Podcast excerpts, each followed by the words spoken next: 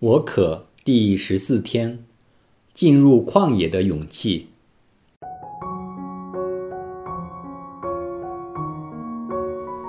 昨天我们提及过，我们需要定时进入旷野，让我们能够静下来聆听天主的讯息，有空间去整理自己的生命，重新审视什么是生命中最重要的东西，并认清天主给我们的使命。这个过程可以让我们看清楚自己的灵性健康，并做出相应的行动。但什么才算是进入旷野呢？旷野是什么的一回事儿呢？顾名思义，旷野是一个不毛之地，除非像梅瑟一般因为逃难及逃避责任而进入旷野，一般人是不会选择进入或停留的。我们之前也曾邀请大家幻想在旷野里生活四十天是什么滋味。旷野并不是一个让我们从忙碌中解脱出来的休憩之地，或一个让我们做身心灵休息的悠长假期。这些当然对身心都有益处，但我们这里所指的进入旷野，是有更深层意义的。旷野是一个独处的空间，既要在宁静中坦然面对天主，也要赤裸裸地面对自己，特别是个人的弱点、失败及罪恶等等。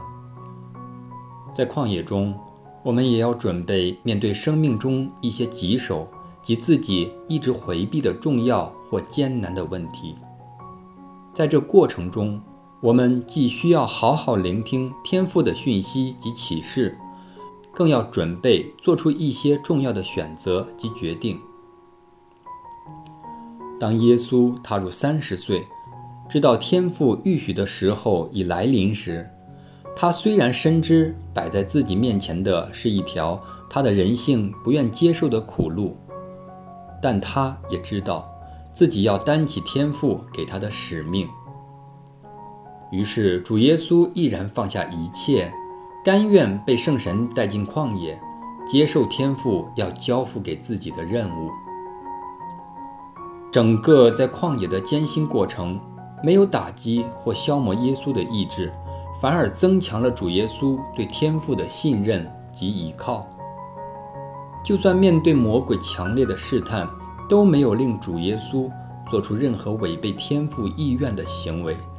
甚至连为自己行一个小奇迹去充饥也没有。主耶稣愿意以这个方式及决心去展开他的公开传教使命。他同样也希望我们仿效他的做法，进入旷野，以降服的心，依赖天赋的大能，而非一己之力，去履行被差遣的任务。在今天的行动日中。让我们先去关注自己的属灵需要，在祈祷中求天父赐予决心，进入旷野与他相遇。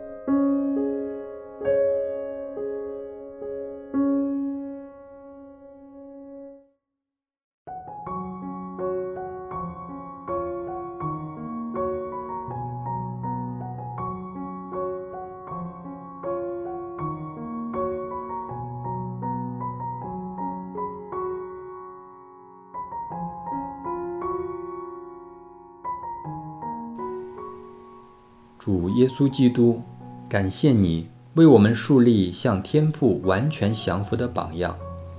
也求你帮助我学会懂得完全信任天父的安排，并深信天父会供应我所需要的一切，去行他摆在我面前的路。